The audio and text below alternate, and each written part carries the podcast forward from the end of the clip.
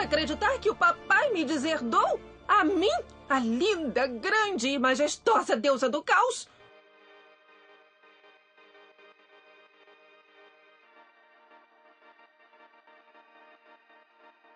No episódio passado, a gente falou um pouco sobre monismo ontológico, fisicalismo, todo esse papo maluco sobre onde vive a mente, será que você é um corpo, será que você é uma mente, o que, a gente pode saber de fato a respeito disso. E eu falei, comentei brevemente sobre o dualismo de Descartes, eu falei que a gente ia falar mais sobre isso lá na frente. E agora chegou esse momento, tudo chega uma hora na vida. Bom, é importante entender que o dualismo de Descartes, principalmente, ele foi um pouco superado com o tempo, assim como o materialismo científico no estrito senso. Hoje em dia é um pouco mais absurdo você defender a ideia de que existam duas substâncias, a ideia do éter, por exemplo, que é a ideia de uma substância etérea, né, astral, digamos assim, por mais que o termo éter ainda seja apropriado e utilizado em diversas vertentes místicas, mágicas, quase como uma metáfora. E isso é uma coisa que é importante a gente entender quando a gente fala de espiritualidade, que muita gente do próprio meio da espiritualidade não entende. E da magia, né? Que é que a maior parte das coisas, dos termos e das coisas que a gente vai falar são metáforas, não são coisas literais. E você precisa estar iniciado, né, digamos assim, nesse meio para você conseguir interpretar aquilo que é dito. Não é simplesmente você pegar a coisa no literal e achar que é isso.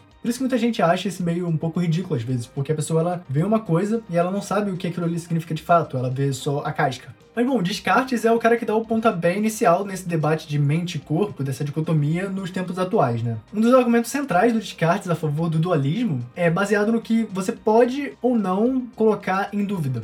Ele tem um livro dele, o mais famoso, no caso, né, que é o Meditações Metafísicas, onde ele chega à conclusão que ele pode duvidar de tudo, inclusive do próprio corpo, da existência física ao redor dele, mas ele não pode duvidar da própria existência dele como ser, porque ele pensa. Daí a frase penso, logo existo. Quando ele diz penso, logo existo, o que ele está falando? Pensar no sentido de conseguir raciocinar, pensar sobre as coisas? Não. Ele está falando basicamente da percepção em primeira pessoa da realidade, da mente, a interpretação da realidade em si. E qual que foi esse argumento que Descartes formulou ali, né? Que, como eu disse, foi bem superado, mas vale a pena a gente revisitar. Bom, primeiramente, eu posso duvidar que meu corpo existe, eu não posso duvidar que a minha mente existe. Se duas coisas não possuem propriedades exatamente idênticas, elas não podem ser a mesma coisa. Portanto, a mente e o corpo não são idênticos, que é o oposto daquele argumento lá do fisicalismo, né, que, que eu comentei no episódio passado que foi refutado, ele rebatido por Hume. Só um detalhe aqui, gente, eu vou fazer um episódio também sobre esse lance da refutação, porque por mais que eu use esse termo, eu acho esse termo uma bosta. Tudo hoje em dia na internet é refutar, refutar, e na filosofia não tem muito isso, né? A gente não refuta as coisas. Cada um dá um ponto, a gente faz o atrito ali até um dos pontos se provar mais válido que o outro, não? E muitas vezes pontos opostos podem ser sustentados mutuamente. Aquele lance também que, se você não ouviu o meu episódio sobre o que é discordianismo, aqui no Ocidente a gente tem essa visão de lógica aristotélica, de que se algo é A e tem as qualidades de A, e outra coisa é B e tem qualidades de B, eles não podem ser a mesma coisa, que é basicamente esse argumento de Descartes também. Isso não é necessariamente verdade. Mas continuando, ele descobriu, né? Ele percebeu que ele poderia ter certeza da sua mente mas por causa da possibilidade de uma ilusão, que você pode sonhar, você pode alucinar e todas essas outras coisas, pode estar enganado, né, na sua percepção. Portanto, a existência do seu corpo, ela é incerta. É bom pontuar aqui, galera, que talvez ele só tenha tanta certeza da mente e questione tanto o seu corpo, porque talvez ele não entendesse tanto a natureza de cada um, completamente. E aí ele vai continuar a argumentação dele, o segundo ponto que ele vai colocar é que o corpo, ele é divisível em partes menores, e a mente não. A mente, ela, ela é una, ela não pode ser dividida em diversas partes parte. Por mais que isso possa ser questionável também. Tem gente que diz que consegue dividir a mente. Aí você que já leu O Nome do Vento, muito foda,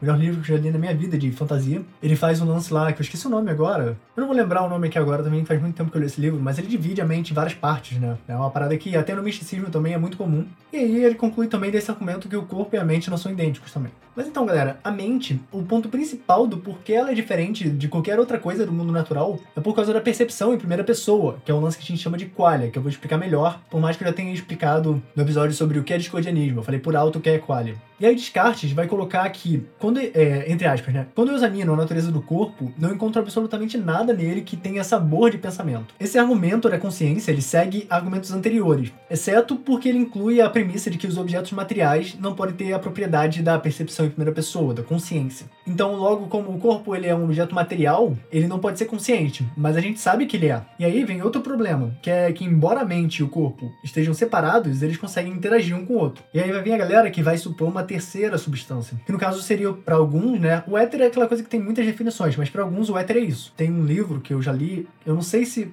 Eu acho que. Eu tenho quase certeza que é o Liber Nui Psiconauta, que ele coloca dessa forma. Ele coloca que o éter é o ponto onde a matéria e o que não é físico interagem. Mas é aquilo também que eu falei. Eu, pelo menos, interpreto essa visão do Peter Carroll no Liber Nu como sendo uma questão metafórica. Ele não tá falando do éter literal como uma substância. Mas isso também cabe debate. Mas então por isso que o dualismo de Descartes ele é chamado de interacionismo, porque essas duas substâncias elas interagem de alguma forma. É muito fácil pra gente entender, galera, como que os aspectos mentais interagem uns com os outros. Uma ideia leva a outra, você pensa numa coisa e essa coisa te remete a outras coisas. E também é muito fácil você entender como que as coisas físicas interagem. Por exemplo, um dominó, ele vai caindo, e um cai no outro e tal, eles vão caindo. É muito fácil de você imaginar isso. Mas agora, como que uma substância mental pode interagir causalmente, né? É, resultar numa causa física, de uma substância física? E Descartes, ele não estava alheio a esse problema, não. Porém, a sua tentativa de responder esse questionamento é a parte mais insatisfatória da sua filosofia como um todo. Lá naquela época, os cientistas já sabiam da existência da glândula pineal, mas eles não sabiam o que, é que essa glândula fazia. E é daí que vem todo esse lance que no discordianismo a galera faz muita piada, né? O próprio princípio da discórdia fala disso diversas vezes, faz piada com isso ao longo do livro todo. Que é tipo assim, ah, em caso de dúvidas, consulte a sua glândula pineal. Que é por quê? Porque você, como você não sabia o que, que essa glândula fazia, e ela tava bem ali no meio do cérebro, né? Era uma parada bem misteriosa e tal. Descartes pegou essa parada e tirou completamente do cu que a glândula pineal era o ponto onde a mente e a, e a matéria interagiam. Ele achava que a glândula pineal era afetada pelo espírito. E como um intermediário, né? A alma ela conseguiria interagir com os átomos do cérebro. E aí isso conciliaria essa impossibilidade das, das, dos dois aspectos, das duas substâncias interagirem uma com a outra.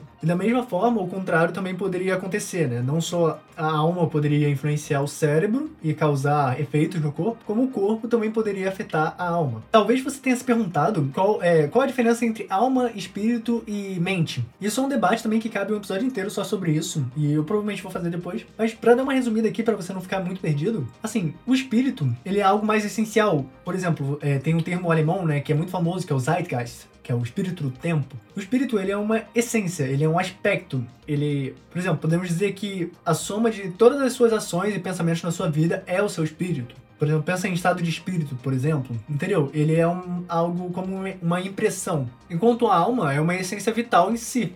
Tipo assim, aquela luzinha que brilha ali no seu coração, entendeu? E faz você ficar vivo, sopro divino. E a mente é o processo, toda a união do ego com o id, superego, subconsciente, todas essas coisas, entendeu? Somadas mas aí você conseguiria também incluir essa ideia tanto do espírito quanto da alma com a mente, também relacionar pelo menos. Então, basicamente, esse dualismo ontológico, ele coloca essa natureza dupla da existência, essa natureza dual. E ele basicamente pode ser dividido em três tipos diferentes. São o dualismo de substância, que afirma, que é o que a gente falou agora, que afirma que a mente e a matéria são tipos fundamentais, essenciais, distintos. Tem du, o dualismo de propriedade, que afirma que essa distinção ontológica, na verdade, está nas propriedades da mente e da matéria, e que a consciência ela é ontologicamente irredutível à neurobiologia e à física. É, o dualismo de propriedade ele vai afirmar que quando a matéria é organizada de uma maneira apropriada, como, por exemplo, no corpo humano e no, no corpo dos seres vivos, por exemplo, as propriedades mentais são emanadas.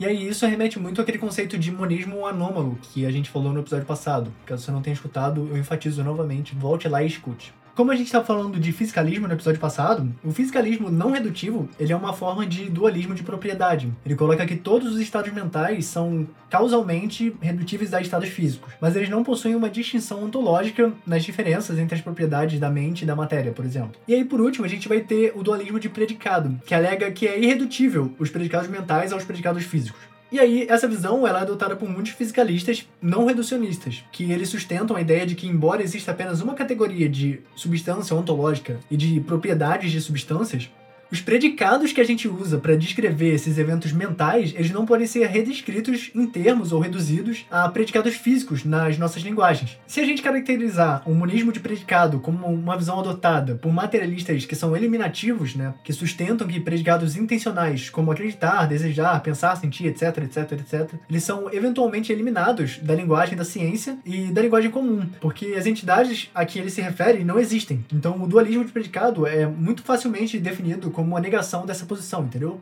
Não sei se ficou muito claro aí exatamente o que é, porque aquilo que eu falei, esses temas todos, todos esses tipos de dualismo aqui que eu falei, eles são muito extensos por si só. Eu mesmo não entendo, não entendo porra nenhuma de dualismo de predicado. Todos esses outros assuntos que eu tratei aqui até agora, por mais que eu tenha feito pesquisa, tenha feito a pauta, são assuntos ao quais eu entendo o um mínimo. Esse lance de dualismo de predicado eu nunca tinha nem ouvido falar, então essa definição aqui que eu botei para vocês eu tirei completamente do Wikipedia. Pode ir lá dar uma olhada para entender melhor. E aí todas essas questões vão resultar no epifenomenalismo, que é uma forma de dualismo de propriedade, que vai afirmar que enquanto as causas materiais vão dar origem a sensações, ideias, etc., esses fenômenos mentais, eles não causam mais nada, eles não conseguem produzir um resultado físico, eles são um beco sem saída, entendeu? Só que eu, por exemplo, discordo disso. Eu vou colocar aqui como exemplo a ideia de Kant, a ideia de que há uma distinção entre as ações que são realizadas pelo desejo e as ações que são realizadas pela liberdade em si, que seria o imperativo categórico. Dessa forma, nem todas as ações físicas são causadas pela matéria ou pela liberdade. Algumas ações são de natureza puramente animal, enquanto outras são resultados de ações mentais sobre a matéria, que é exatamente contradizendo a ideia do epifenomenalismo. E aí, para contribuir a essa ideia do dualismo predicado, outra coisa que eu achei aqui na pesquisa que eu também nunca tinha ouvido falar, que eu vou colocar aqui para contribuir, por mais que eu não tenha uma opinião sobre isso, eu vou citar aqui exatamente o que está escrito. Robson argumenta que, se o dualismo de predicado está correto, existem ciências especiais, irredutíveis à física. Esses assuntos supostamente irredutíveis, que contêm predicados irredutíveis, diferem das ciências exatas por serem relativos ao interesse. Os campos relativos ao interesse dependem da existência de mentes que podem ter perspectivas interessadas. A psicologia, por exemplo, é uma dessas ciências, que depende completamente e pressupõe a existência da mente. Eu só coloquei isso daqui porque eu acho que agrega bastante, é algo que eu vou refletir daqui pra frente. E como esse daqui, eu tenho com certeza que não vai ser o último episódio dessa série de Onde Vive a Mente, eu vou refletir mais sobre essa questão do dualismo predicado e tudo mais, e eu vou trazer mais assuntos sobre isso nos próximos episódios. Quem sabe até o final aqui dessa série eu mesmo não mudo de ideia sobre isso. Continuando nessa linha da, do dualismo de predicado, desses, dessas opiniões, dessa tentativa de contradizer a ideia de que a mente não existe, a física, por exemplo, ela é a análise geral da natureza em si. Mas por outro lado, o estudo de padrões meteorológicos ou do comportamento humano é apenas de interesse dos próprios humanos. A ideia, gente, é aquela, aquele lance do discordianismo. Eu falo aqui de novo. Ouça o episódio sobre discordianismo. Que é a ideia de que a perspectiva do mundo que a gente tem é por si só um estado psicológico. Você não consegue ter um contato direto com a natureza da realidade. É impossível. Você sempre vai passar pelo filtro da sua identidade, da sua fé, das suas crenças básicas, da sua crença, etc. Então, essas ciências, elas pressupõem a existência de uma mente, que podem incorporar esses estados mentais, senão não faria sentido nenhum. Se você quer evitar esse dualismo ontológico, a mente precisa necessariamente ter uma perspectiva de fazer parte da realidade física, ao qual ela aplica essa perspectiva. Então seria como aquele lance do universo olhando para si mesmo. Você é uma parte do físico olhando para si própria. Então, para você compreender o mundo físico como um mundo psicológico, a mente ela precisa ter uma perspectiva do físico. E isso, por sua vez, já pressupõe a existência de uma mente, entendeu? E aí, nessa ideia de como a mente interage com o corpo, é, de aonde vive a mente e tal, será que tudo é determinado ou será que tudo é aleatório? Existe um espaço para um livre-arbítrio nessa realidade fisicalista onde nada, onde não existe mente, onde tudo está determinado como um relógio, tudo segue mecanismos físicos e tudo mais. E é através desse tipo de pensamento que surgiu um lance mais bizarro da atualidade, né? Que é o lance do, do espiritualismo quântico, que a galera tem asco, assim, você fala disso, a galera buga completamente. A galera tem espasmos. E de onde que veio esse lance da do espiritualidade quântica, né? Tem um livro do C.S. Lewis que chama Milagre, gente. E foi bem na época em que a mecânica quântica, ela tava nos estágios iniciais ali de desenvolvimento, de aceitação pela comunidade científica. E aí o, o Lewis, ele pegou essa todo esse lance que era muito mais precoce do que é hoje. Imagina, se hoje em dia a gente já não sabe porra nenhuma disso, imagina naquela época. E ele fez uma pressuposição que é até bem lógica, até bem interessante, mas que foi muito deturpada com o tempo, já que se o, a própria natureza física, por exemplo, no aspecto quântico, né, ela não é determinística, existe probabilidade, né? Aquele lance lá do gato de Schrödinger, que você deve ter ouvido falar, que o gato ele pode estar vivo ou morto ao mesmo tempo, porque ele está em estados sobrepostos dentro da caixa, que é uma metáfora pro lance dos átomos, né, da partícula, que é o lance da luz, né, aquela eu, eu posso aquilo, eu posso falando uma merda muito grande aqui, mas eu acho que é isso, que é o lance que a, a luz ela pode ser partícula e onda ao mesmo tempo, dependendo, ela decide o que ela vai ser dependendo do momento que você olha, tipo isso. Então essa ideia, ela forneceria um ponto de, de aceitação ali, de interação e um sistema fechado, que seria um, um sistema completamente determinístico, onde os eventos fisicamente, os eventos vão fisicamente decorrendo um dos outros e tudo mais, você coloca esse lance da incerteza, da probabilidade. E aí isso daria abertura, por exemplo, pro lance da mente, onde você toma decisões, você tem consciência. E para finalizar aqui, galera, esse episódio sobre dualismo, sobre esse outro lado desse esse debate, eu vou citar um lance da Gestalt, da ideia da Gestalt, que é um, um tipo de terapia, né? Tem a terapia Gestalt, mas Gestalt não é exclusivo desse lance da terapia. Tem a terapia Gestalt é uma coisa diferente do conceito de Gestalt em si, entendeu? Por mais que eles sejam relacionados, obviamente. A palavra Gestalt significa de uma entidade concreta, individual e característica que existe como algo destacado e que tem uma forma ou configuração como um de seus atributos. E bom, a teoria gestáltica, o que ela vai colocar? É, ela diz que você não pode ter um conhecimento do todo a partir das partes, porque o todo é uma outra coisa, uma coisa por si só. Ela não é só a soma de cada parte, entendeu? Por exemplo, A mais B não é exatamente A mais B. Ele é um terceiro elemento, C, entendeu? E ele possui características próprias, independentes. Você provavelmente em algum momento da sua vida ouviu aquele lance de tipo assim, se você pegar duas pessoas que têm QI 200 e colocar numa sala, o QI daquela sala não é 400, ele vai ser mais que isso, porque as duas pessoas interagem e aí elas vão produzir um quociente ali de inteligência maior do que as duas separadas. Então não é só você somar as duas, a inteligência das duas. As duas em conjunto produzem mais inteligência. E na Gestalt a gente vai ter essa ideia de que a forma ela sempre se sobressai, né? Por exemplo, se você pegar uma palavra, tipo assim, flor, você tem os elementos F, L, O, R. Mas como aquele lance do sorriso que eu falei no outro episódio, se você pegar várias moedas e desenhar um sorriso com essas moedas, se você separar essas moedas depois em uma outra forma, você não consegue encontrar o sorriso ali, entendeu? Ele tá nessa composição. Então, é, esses elementos, eles produzem uma outra coisa, completamente independente. E tem um lance também, você pode puxar também um lance da semiótica, né, que eu adoro, o lance do estudo dos signos e tal. Quando você pega a palavra flor, isso não é exatamente só uma única palavra na nossa mente. Ele evoca todo o lance do signo. Tem uma imagem, um cheiro, um simbolismo próprio. E essas propriedades, elas não estão nas letras independentes assim como o sorriso não está nas moedas. E aí, dentro da própria Gestalt, você vai ter correntes dualistas e monistas por si só. A dualista coloca dois processos distintos na, na percepção sensorial. O primeiro seria a sensação, né, a percepção física por si só dos elementos de um certo sistema, por exemplo, as notas musicais de uma música, é, o próprio objeto quando percebido, né? E o outro seria a representação, seria um processo extrasensorial, através do qual esses elementos, quando agrupados, eles vão ativar ali uma certa percepção e vão adquirir um sentido, uma forma visual visual, ou por exemplo, uma melodia no lance lá da música, que é uma característica da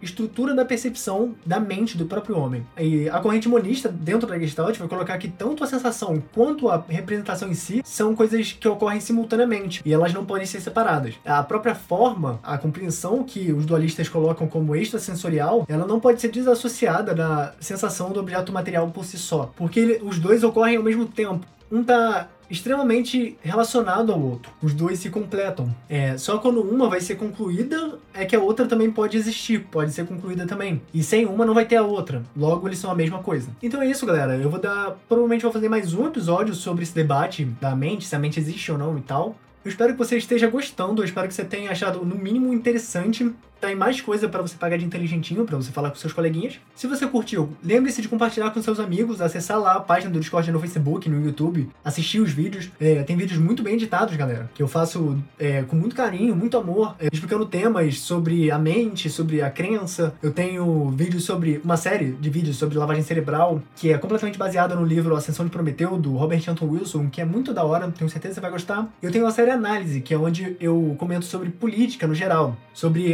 aspecto mais individualista e questionando, né? Questionando a política em si, não entrando no jogo polarizando. Meu nome é Pedro Marinho, esse daqui é o Discord Cast e valeu! Irred irredutibilidade. Eita porra! Irredutibilidade da. A irredutibilidade. Eu desisto, eu desisto. Que maçã esquisita!